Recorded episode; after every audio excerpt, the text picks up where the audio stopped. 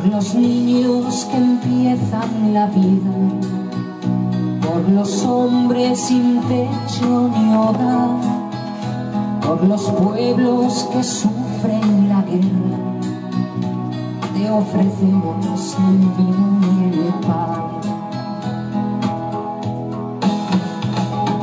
Pan y vino sobre el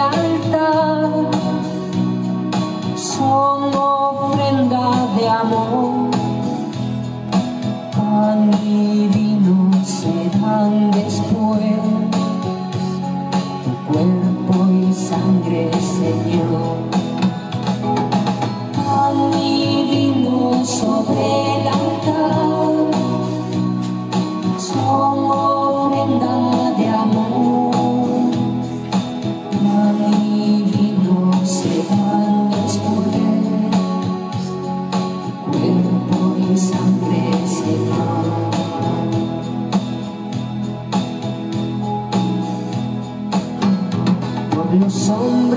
Que viven unidos, por los hombres que buscan la paz, por los pueblos que no te conocen, te ofrecemos el vino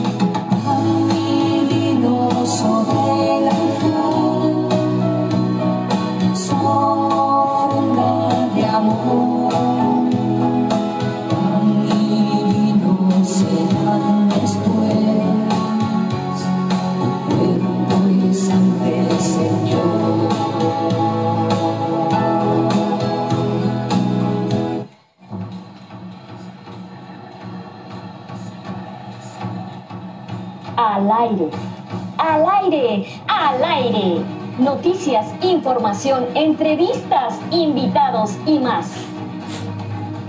Esto es María News. María News. Conduce Ondaira Vino.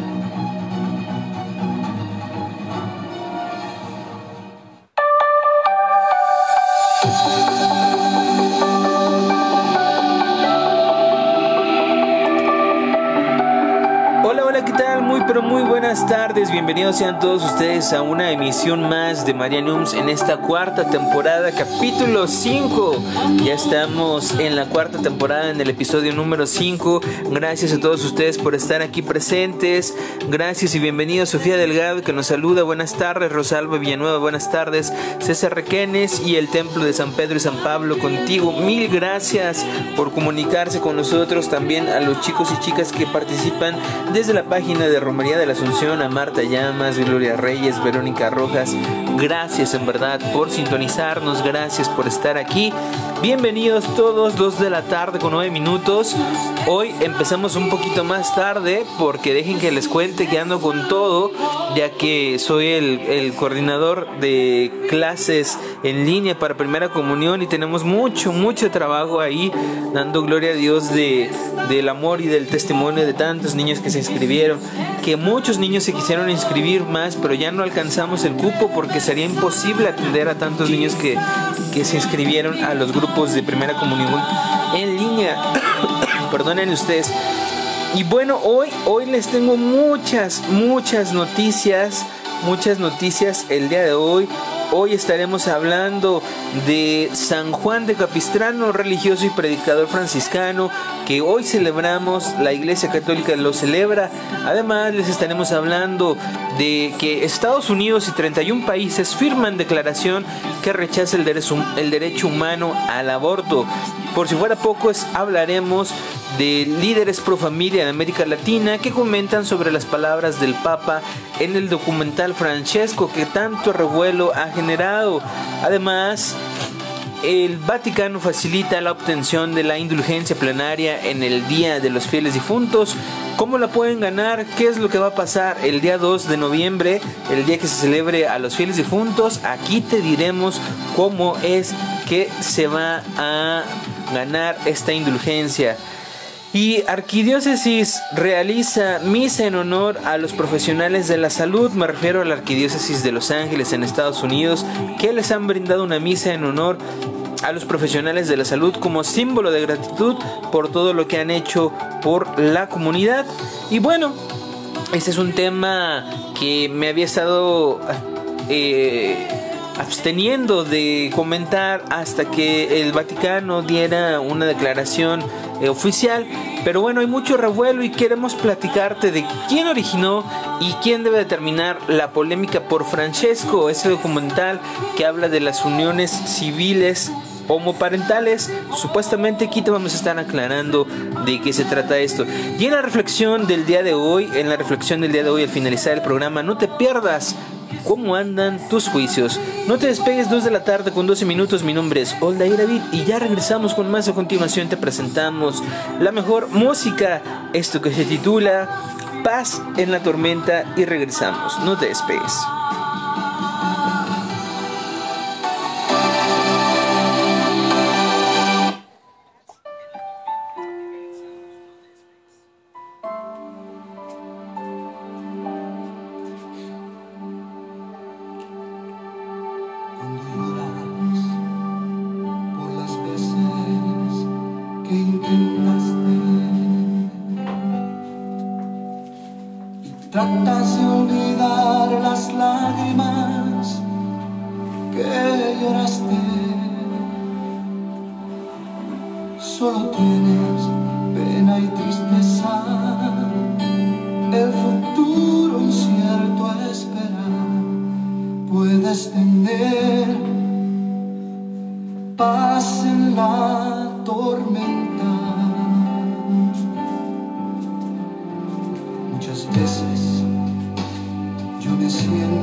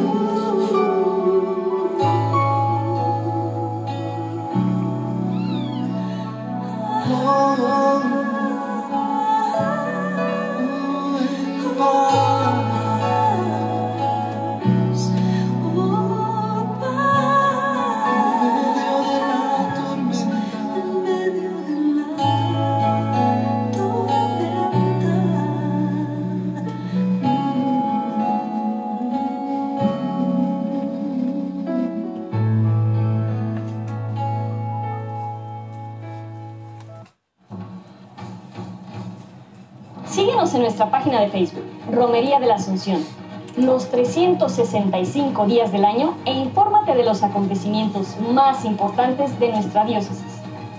Regresamos.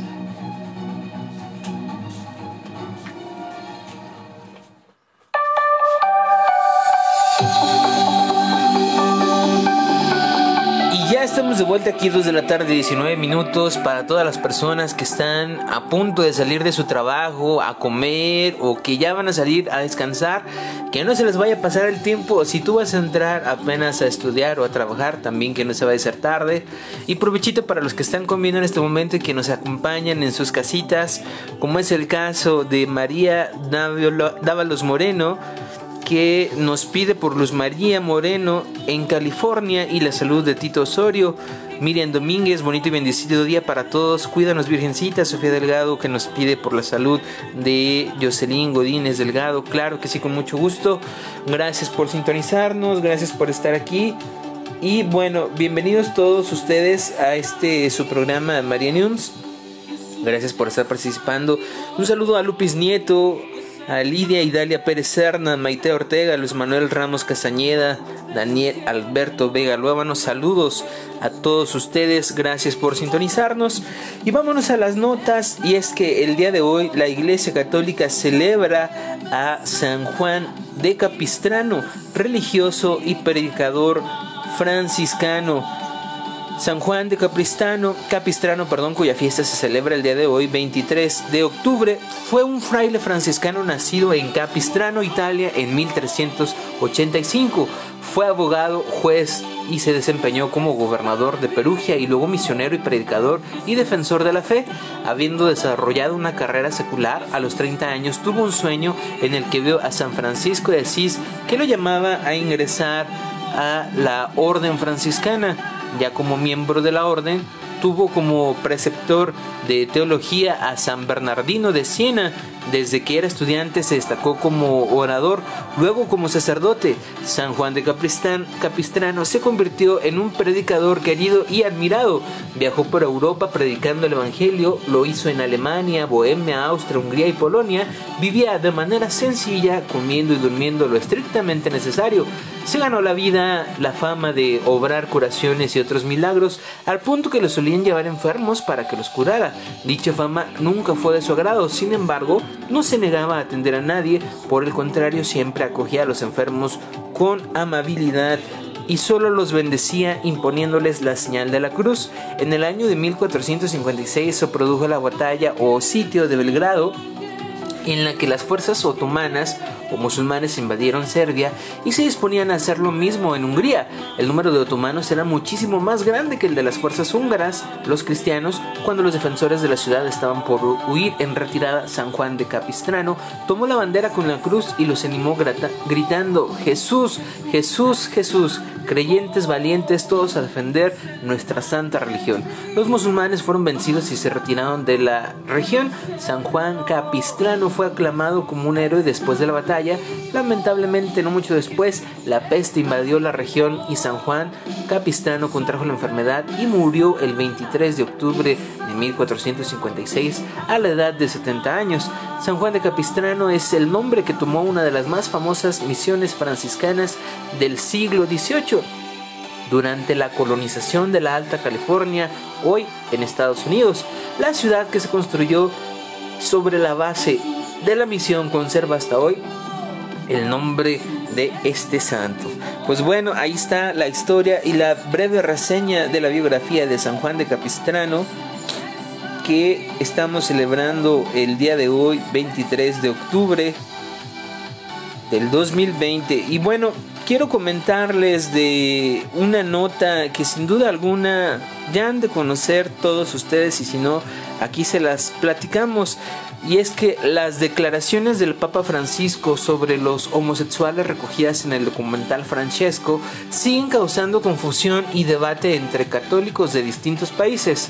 En un esfuerzo por responder a las preguntas de numerosos lectores y ante el silencio de las autoridades del Vaticano que contribuyeron en la realización del filme y lo siguen promocionando, nuestros compañeros de Hace Prensa han recopilado los hechos que dieron forma a esta controversia. Aquí te las vamos a platicar.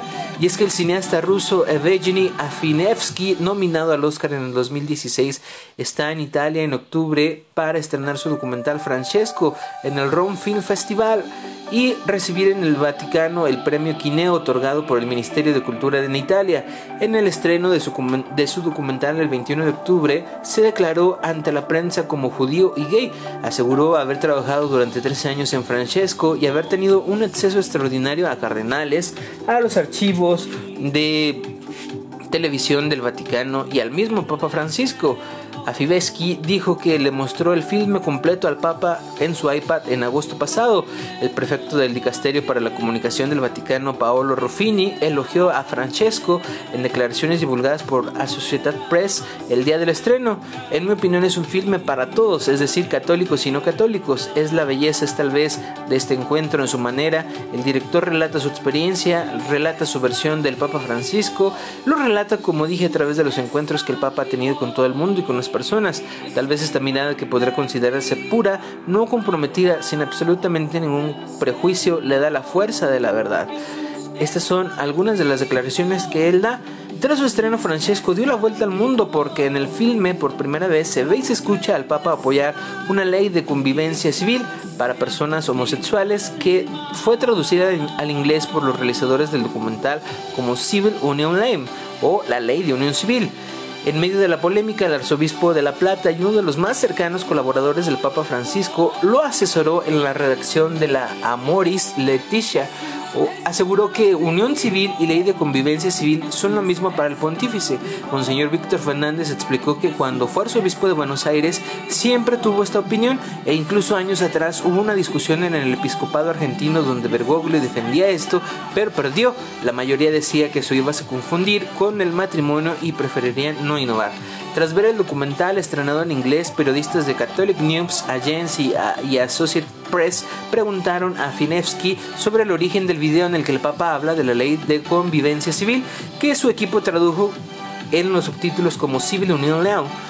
Afirevsky aseguró que el Papa se lo dijo a él a través de un traductor, pero no quiso decir cuándo. Sin embargo, después del estreno, el padre Antonio Espadaro, director de la revista jesuita La Civilta Católica, dijo a Associated Press que no hay nada nuevo ahí, porque ese clip es parte de una entrevista concebida a Valentina Larraski. Eh, es un extracto insertado en la película, ya que el director editó varias distintas entrevistas del Papa, solo es una entre otras en efecto, y me parece extraño que la gente no lo recuerde.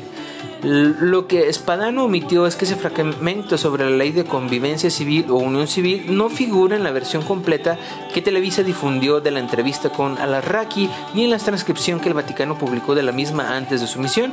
Así prensa comparó la edición de Francesco con la entrevista de Alarraqui y efectivamente las imágenes coinciden en iluminación, encuadre y escenografía.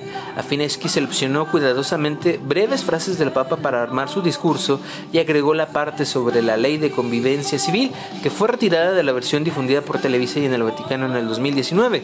El mismo 21 de octubre, distintos medios de comunicación solicitaron una declaración oficial del Vaticano sobre las frases del Papa en el documental, ya avalado por la Santa Sede, pero hasta la ninguna autoridad vaticana se ha pronunciado. En cambio, esa noche, hacia las 8 pm de Roma, Vatican News, el sistema de información oficial de la Santa Sede, difundió en Instagram varias fotos de Afinevsky celebrando su cumpleaños con el Papa en el Vaticano y promocionó el tráiler del polémico documental. Esta mañana el Papa Francisco recibió al director nominado Oscar Evgeny Afinevsky en una audiencia privada y lo recibió con un pastel de cumpleaños. El director está en Roma para presentar su documental Francesco y bueno, estas son algunas de las declaraciones que hasta este momento han surgido. El día de ayer, 22 de octubre por la mañana, el director recibió el premio Quineo en los Jardines Vaticanos ante Ruffini y otros funcionarios de la Santa Sede. Ruffini, la máxima autoridad de comunicaciones del Vaticano, se negó a hablar con los periodistas presentes y Afinevsky declinó comentar sobre la polémica. Por la noche, Televisa, la cadena mexicana que transmitió la entrevista con Alarraqui, publicó un comunicado en el que niega haber tenido el video en el que Papa menciona la ley de convivencia civil. Rubén Acosta Montoya declaró al Washington Post que estas declaraciones fueron eliminadas por el Vaticano, que es el propietario y operador de las cámaras utilizadas para la entrevista en la Santa Sede. Alguien en el Vaticano nos dio la porción que finalmente transmitimos y más adelante le dieron el resto del material a otra persona los productores de Francesco usaron por primera vez el fragmento suprimido de la versión de Televisa. Entre las varias preguntas que los periodistas no han tenido la oportunidad de presentar a las desaparecidas autoridades vaticanas están si las palabras del Papa Francisco han sido editadas fuera de contexto y no significan lo que parecen, por lo que el Vaticano no desautoriza el documental, publica la respuesta completa de Alarraqui y aclara el pensamiento del Papa sobre este punto. Bueno, pues aquí está esta situación para que nos pongamos un poco en contexto y ojalá que pronto la Santa Sede de alguna declaración sobre estas palabras que para algunos han sido mal interpretadas y para algunos habla de lo que ya se sabe de alguna postura del Papa Francisco sobre igualdad y sobre amor, sobre todas las personas, al final de cuentas, que es lo que Dios nos manda, amar los unos a los otros como Él nos ha amado. Vámonos a una siguiente pausa musical y regresamos, no se despeguen 2 de la tarde con 29 minutos. A continuación te presentamos este tema que se llama Pescador. No te despegues. Só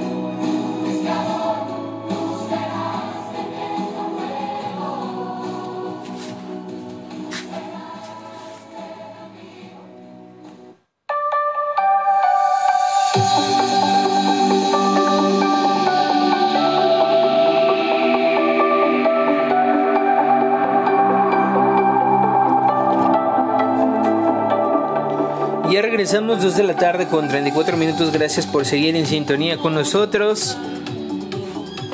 Mirimo Vázquez Tinoco nos pide por la salud de su amigo Felipe Preciado Zúñiga. El Mojón Arjona nos pide por todos los buenos médicos.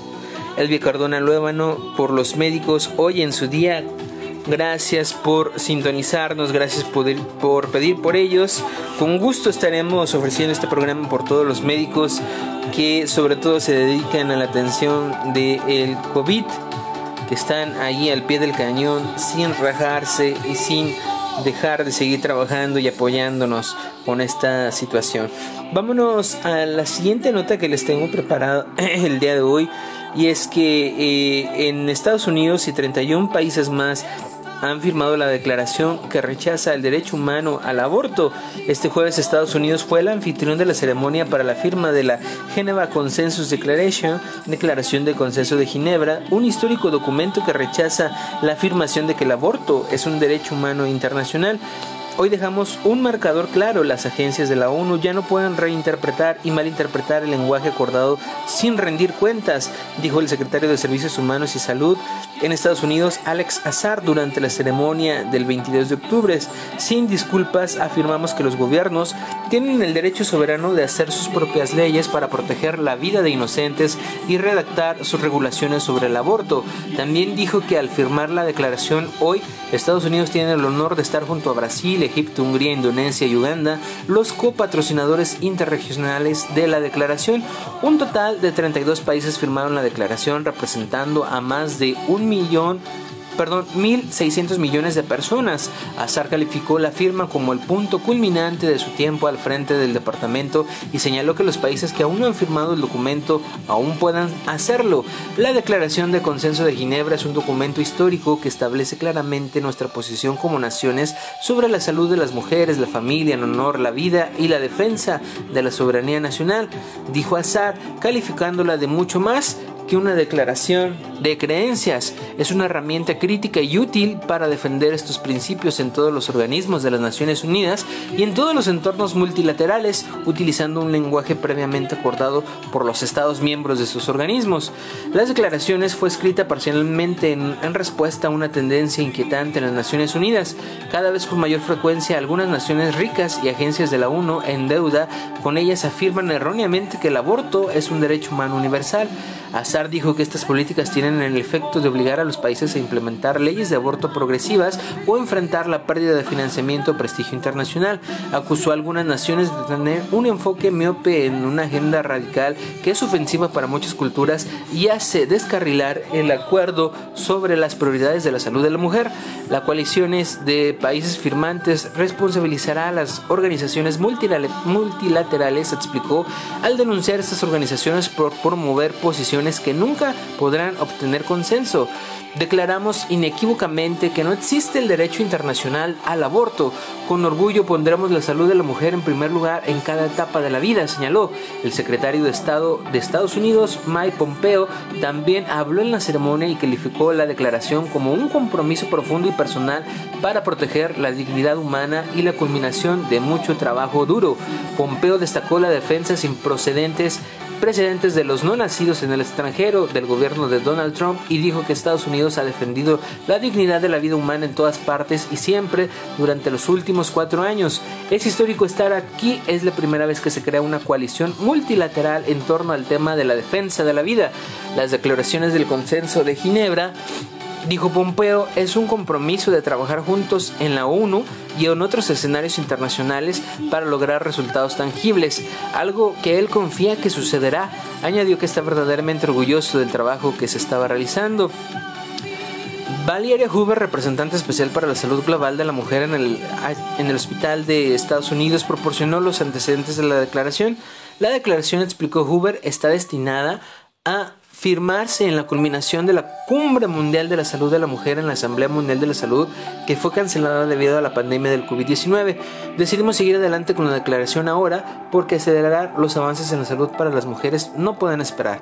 Apoyar el valor intrínseco de la familia tampoco puede esperar y la protección de la vida, nacida o no nacida, y la soberanía de las naciones para hacer sus propias leyes sobre este tema tampoco puede esperar. Pues desde aquí un aplauso enorme porque siempre vamos a defender la vida en este programa y en estas páginas que colaboran con ello. Muchas felicidades a estas naciones que han firmado esta declaración que rechaza el derecho humano al el aborto. Recuerden que eh, la vida empieza desde ese momento de la gestación, desde la concepción. Y bueno, aquí defendemos la vida desde ese inicio. Todos tenemos ese derecho y que bueno que sea respetado por estos países, sobre todo por la Organización de las Naciones Unidas, que muchas veces lo anteponían diciendo que ellos defendían el aborto. Vámonos de nuevo cuenta una pausa musical y regresamos, no te despedes porque ya regresamos con más. Aquí esto que se titula Marianos. Volvemos.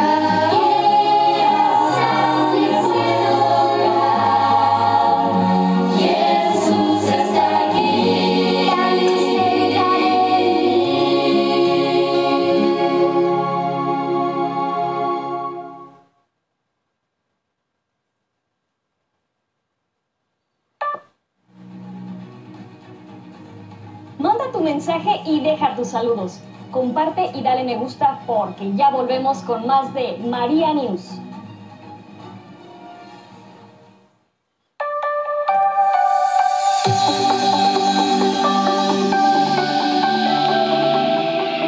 Con 43 minutos y hemos vuelto. Gracias por estar aquí en sintonía con nosotros. Nos escribe Lidia Idalia Pérez y nos dice buenas tardes, muchos saludos y bendiciones para todos los que hacen posible este programa. Gracias Lidia, gracias por estar en sintonía con nosotros, gracias por comunicarte. Con gusto, con gusto compartimos tu mensaje y agradecemos tu interés en nuestro programa. Gracias a todos ustedes que permanecen con nosotros.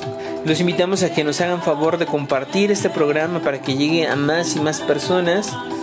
Y bueno, vamos a hablar a continuación acerca de la Arquidiócesis de Los Ángeles en Estados Unidos que realizará una misa en honor a los profesionales de la salud como símbolo de gratitud por todo lo que han hecho en esta comunidad.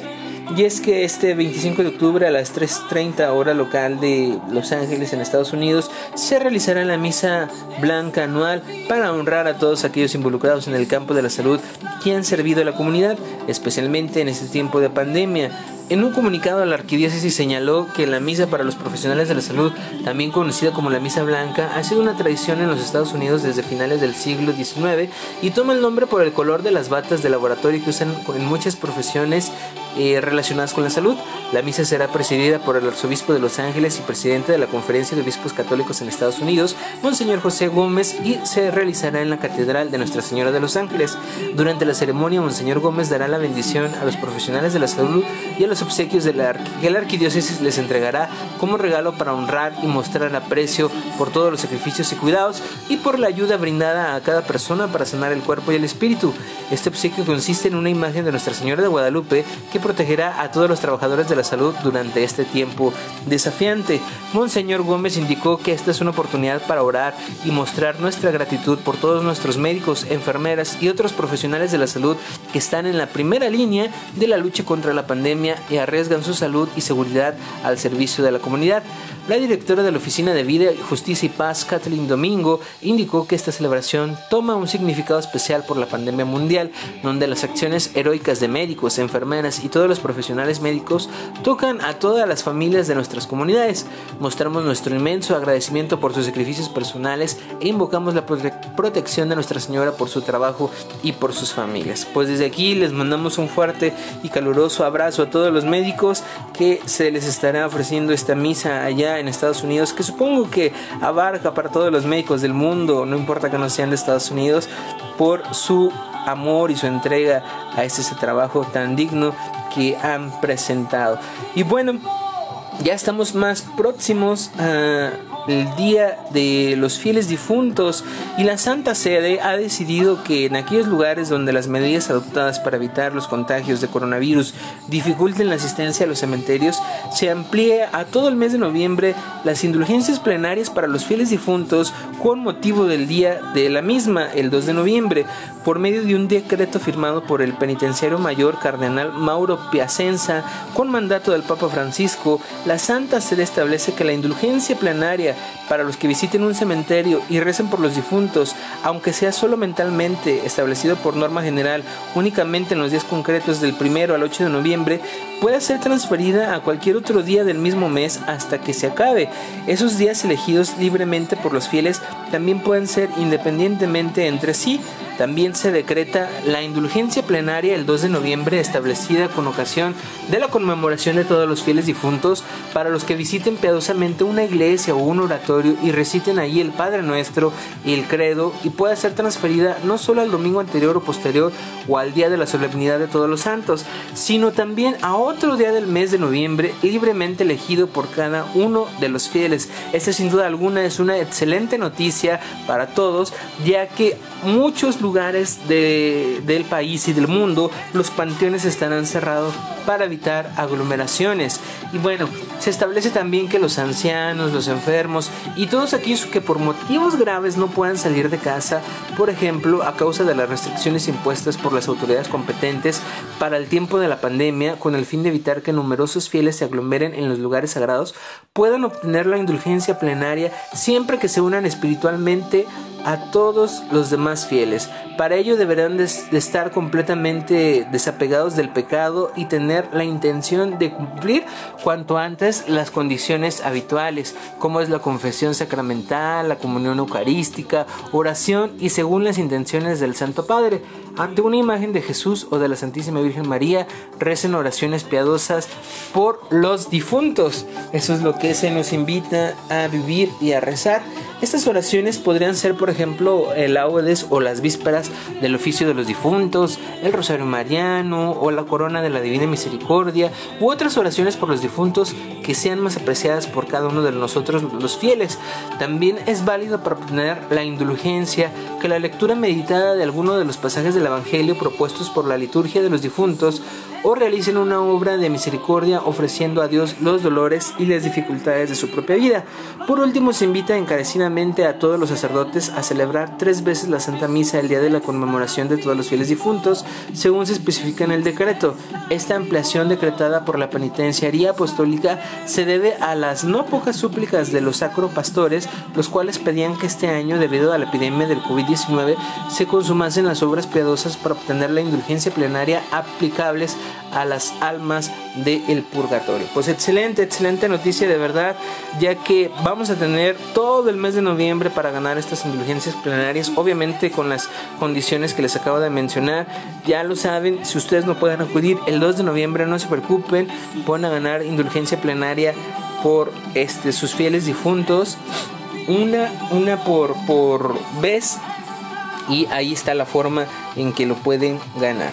Vámonos a una última pausa musical y regresamos con más prácticamente para despedir este programa. En unos instantes más regresamos con la oración y la reflexión. No se despeguen.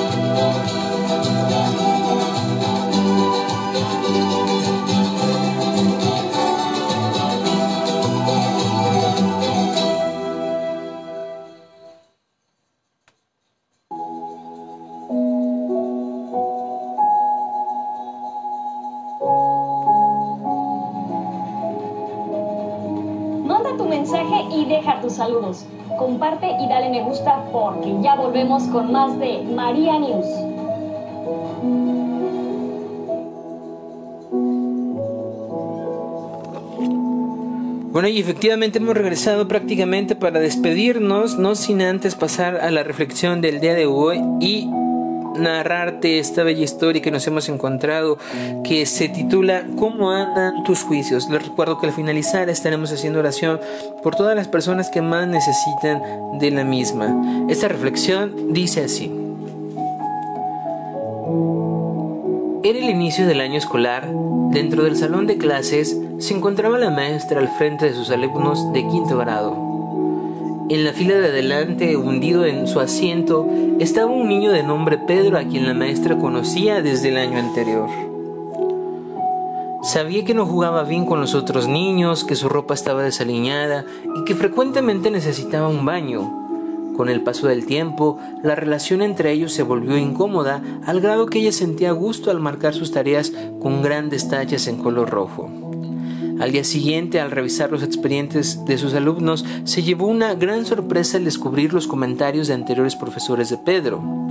Pedro es un niño brillante, con una sonrisa espontánea, hace sus deberes limpiamente y tiene buenos modales. Es un deleite tenerlo cerca.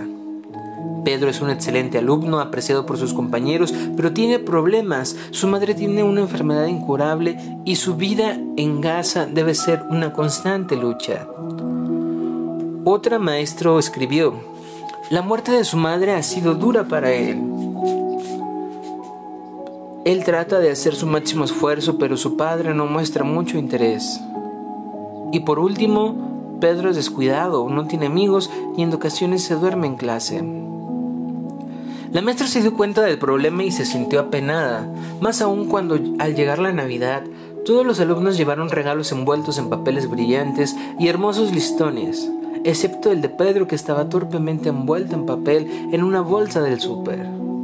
Algunos niños rieron. La maestra encontró un viejo brazalete de piedras y la cuarta parte de un frasco de perfume, minimizando la risa de los niños al exclamar ¡Qué brazalete tan bonito, Pedro! Poniéndoselo y rociando un poco del perfume en la muñeca. Pedro se acercó y le dijo Maestra, hoy usted huele como mi mamá. Ella lo abrazó y lloró. A medida que trabajaban juntos, la maestra percibió que a Pedro mientras más lo motivaba, mejor respondía. Al final del año era uno de sus niños más listos de la clase, volviéndose su consentido y ambos se adoraban. Un año después, encontró una nota de Pedro que decía, Usted es la mejor maestra que he tenido en toda mi vida. Cuatro años después, recibió otra nota diciéndole que pronto se graduaría de la universidad con los máximos honores y le aseguró que era la mejor maestra que había tenido en su vida. Pasaron otros cuatro años y llegó otra carta. Esta vez le explicó que después de haber recibido su título universitario, él decidió estudiar más y que ella era la mejor, solo que ahora su nombre era más largo y la carta estaba firmada por el cardiólogo Pedro Alonso. El tiempo siguió su marcha y en una carta posterior Pedro le decía que había conocido una chica y que se iba a casar. Explicó que su padre había muerto hace dos años y él preguntaba si ella accedería a sentarse en el lugar que normalmente estaba reservado para la mamá del novio. Por supuesto, la maestra aceptó. El día de la boda lució aquel brazalete con varias piedras faltantes y se aseguró de usar el mismo perfume con el que Pedro recordaba el calor de su mamá se abrazaron y él susurró al oído de su maestra preferida. Gracias, gracias por creer en mí. Muchas gracias por hacerme sentir importante y por enseñarme que yo podía hacer la diferencia. Muchas gracias, maestra. Esta vida es como una clase de escuela.